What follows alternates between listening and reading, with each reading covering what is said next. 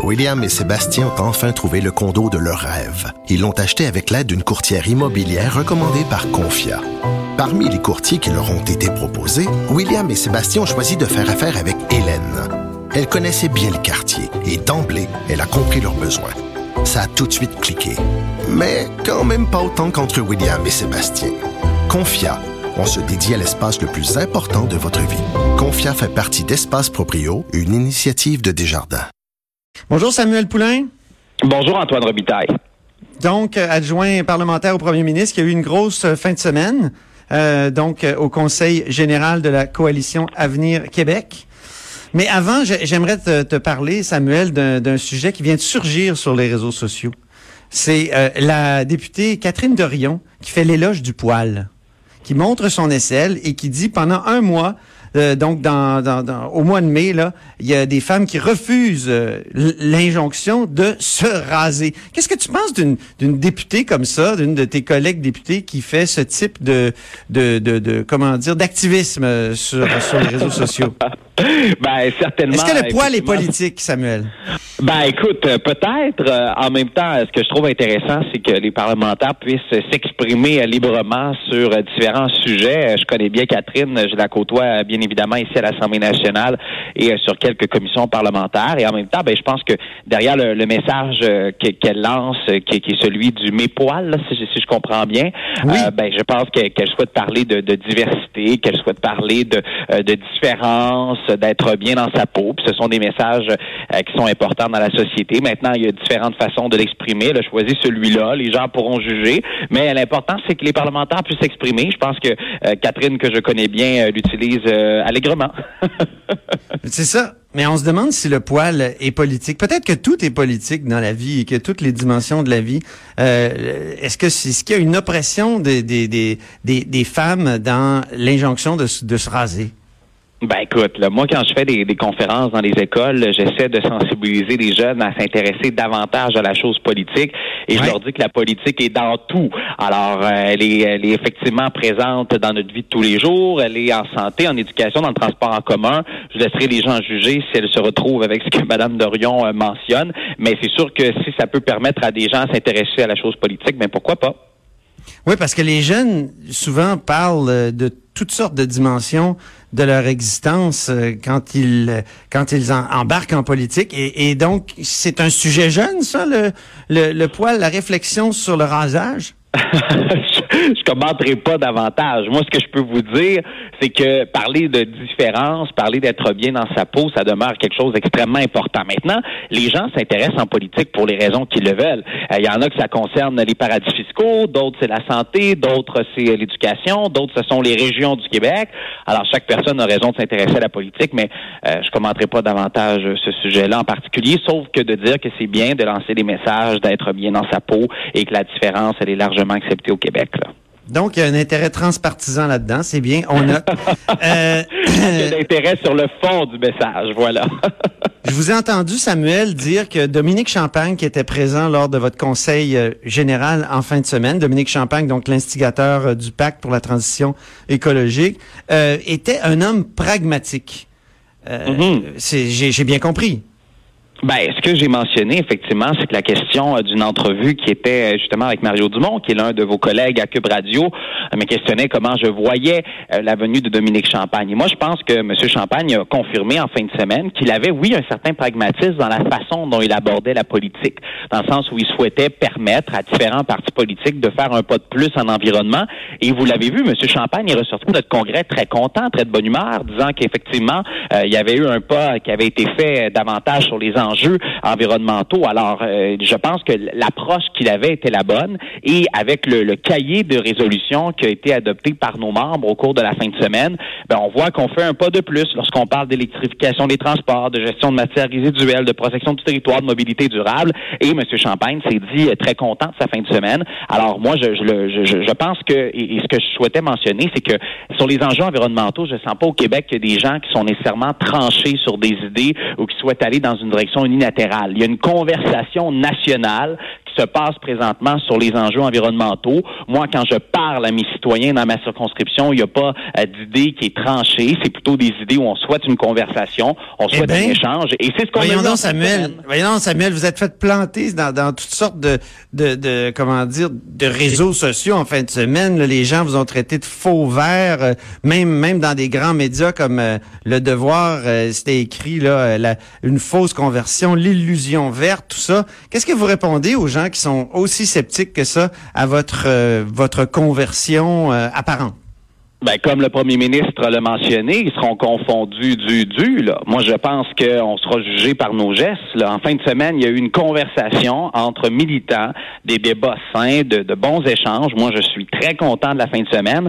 Cette conversation-là, elle n'arrête pas là. Elle se poursuit avec les Québécois. Euh, le- le- la discussion environnementale qu'on a, là, que ce soit avec les groupes jeunesse que moi je côtoie au quotidien, euh, que ce soit avec la population du, du Québec, elle évolue constamment. Alors, il y a des gens qui seront sceptiques, euh, qui sont sceptiques, mais ils seront et nous, on sera jugés sur les gestes euh, que l'on posera. Alors moi, les, les gens qui soient sceptiques, qui soient sur les réseaux sociaux, c'est une chose, mais moi, je suis convaincu que les gens seront très contents du plan environnemental qu'on va déposer au début de l'année 2020.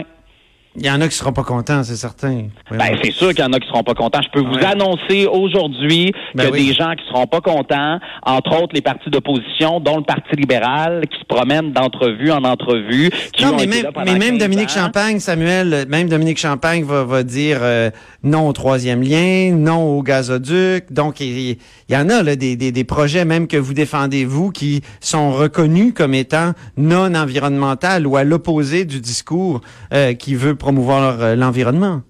Mais le pragmatisme, c'est aussi l'équilibre. Moi, je pense que M. Champagne sera probablement très content de plusieurs idées qui se retrouvera dans notre plan en 2020, mais qu'il y a peut-être certaines idées dans lesquelles ils seront moins en accord. Mais on ne demande pas à tout le monde d'être d'accord. La démocratie, la politique québécoise, c'est pas d'être toujours d'accord sur tout. Ouais. Cependant, il y a, il y a un, un élan environnemental, il y a un bond que l'on fait, et moi, je pense qu'il doit être salué. M. Champagne l'a salué en fin de semaine, et euh, moi, c'est au contraire, je pense que les gens sont contents de voir un parti qui est pragmatique, qui s'en occupe, qui dit qu'effectivement, on aura euh, des bâtiments plus verts, qu'on aura des infrastructures plus vertes, qu'il n'y aura jamais un gouvernement qui en aura autant fait au niveau du transport en commun. Ben, moi, je considère que c'est des bonnes nouvelles, puis il y a des gens qui seront euh, confondus.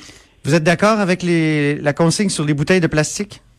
Ah Ben, ça a été voté par nos militants. Alors, moi, je pense que ça doit faire encore l'objet de, de conversations, de discussions. Euh, je trouve ça fort intéressant que nos militants l'aillent appuyer. Euh, maintenant, il faut continuer la- les discussions, il faut continuer les échanges, il faut voir de quelle façon euh, tout ça pourrait être entériné. Mais moi, je le vois, je le vois d'un bon œil dans la mesure où les militants se sont questionnés. Mais Vous savez qu'il y a deux, deux ministres de l'Environnement du Parti libéral qui se sont cassés les dents sur ce projet-là. Là. Il y a euh, Pierre Arcan et David Hurtel. Les lobbies ont été tellement forts que finalement, ils ont dû reculer parce qu'ils ont eu des pressions du bureau du premier ministre. Est-ce que vous seriez prêt à appuyer jusqu'au bout une, une, une consigne comme ça sur les, les bouteilles de plastique, les bouteilles d'eau? Ben, je pense que la discussion doit se poursuivre. Effectivement, les militants ont voté en faveur en fin de semaine. Euh, ça a un poids euh, qui est important parce que lorsqu'on fait des, des conseils généraux, on veut que les militants s'expriment, échangent avec le gouvernement, je vous dirais, brassent des idées, remettent des choses en question. C'est ce qui a été fait en fin de semaine. Maintenant, nous, on reprend ça, on analyse le tout, puis on ferme pas la porte à rien pour la suite. Bien. Alors, c'est quoi la suite, justement? Qu'est-ce qui va arriver en premier dans ce que vous avez euh, discuté en fin de semaine? Ben, je pense que le premier ministre a donné un, bon avant-goût euh, dans le cadre de son discours en fin de semaine. Évidemment euh, que euh, le transport en commun va en faire partie. On sait qu'on a le projet du REM du côté de Montréal, un projet de réseau structurant du côté de Québec. Alors, ce sont deux villes importantes. Et je pense qu'on on- on- rapidement, on va s'apercevoir qu'il n'y aura jamais un gouvernement qui en aura fait autant lorsqu'on parle euh, de transport en commun. On sait qu'on a encore beaucoup de bâtiments au Québec, là, résidentiels, publics, commerciaux. Ça, les libéraux ont rien fait là-dessus, là, qui sont encore chauffés au mazout. Faut inciter les gens à se convertir à différents systèmes pour passer à l'électricité propre. Et euh, nos entreprises également aussi ont des projets d'investissement, ils en ont plein dans leur tiroir. Alors, ça prend plus d'entreprises vertes. Euh, moi, je suis en région, euh, M. Robitaille, un vrai réseau de bornes électriques dans les régions du Québec. Ça va en prendre un. Alors, je regarde New York, là, qui, qui, qui, qui a une volonté de le faire au niveau de sa ville. Ben, nous, dans nos régions du Québec, on a un effort supplémentaire à faire pour que les gens se tournent vers des véhicules électriques. Alors, je pense que ça, ce sera euh, les, les premières étapes. Puis, bien entendu, il y aura un plan euh, qui sera déposé, qui aura des idées extrêmement concrètes, chiffrées. Et euh, moi, je pense qu'on va répondre à ce que les Québécois souhaitent, c'est d'être pragmatique en matière d'environnement. Est-ce que la CAQ devient un vrai parti avec euh, des militants, des débats? On avait l'impression que c'était un peu plaqué du haut vers le bas pendant un bout de temps. Est-ce qu'en fin de semaine, vous avez eu l'impression d'un virage? Parce qu'il y avait quand même quoi, plus de 1000 personnes. Mutuellement, un conseil général ou un conseil national, c'est autour de 600. Euh, est-ce qu'on peut dire ça? Ben moi, j'ai toujours eu l'impression euh, que c'était un parti militaire. Moi, je l'ai rejoint en 2014. Euh, j'ai été euh, militaire dans d'autres formations politiques et je me suis toujours senti à ma place. J'ai toujours senti que je pouvais faire bouger les choses, faire changer les choses.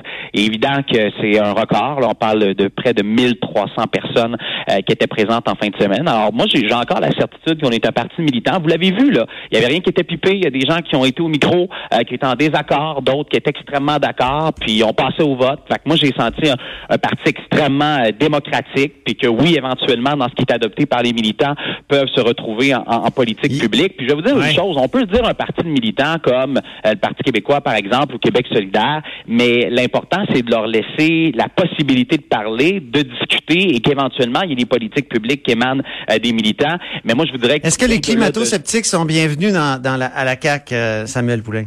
Ben, nous, on reconnaît littéralement qu'il y a des changements climatiques puis qu'il y a un réchauffement de la planète. Alors, nous, on le reconnaît. Maintenant, il y a des politiques publiques qui doivent être mises en place qui fait en sorte qu'on reconnaît ça. Là.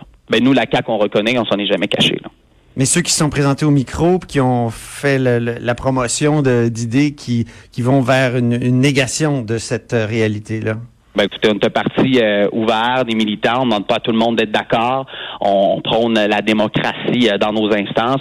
Euh, donc, c'est sûr qu'on peut pas s'attendre à ce que tout le monde soit d'accord, surtout sur différents enjeux. Il en demeure pas moins que la CAQ a toujours reconnu qu'il y avait un réchauffement climatique, qu'il y avait des changements climatiques. La preuve, c'est qu'on a fait un congrès en fin de semaine sur l'environnement, dédié à l'environnement. Il n'y a pas beaucoup de partis politiques qui ont fait ça dans l'histoire du Québec. Le Parti libéral a gouverné pendant 15 ans, à peu près jamais rien fait en environnement. Moi, je pense qu'on a fait un, pas qui est assez important.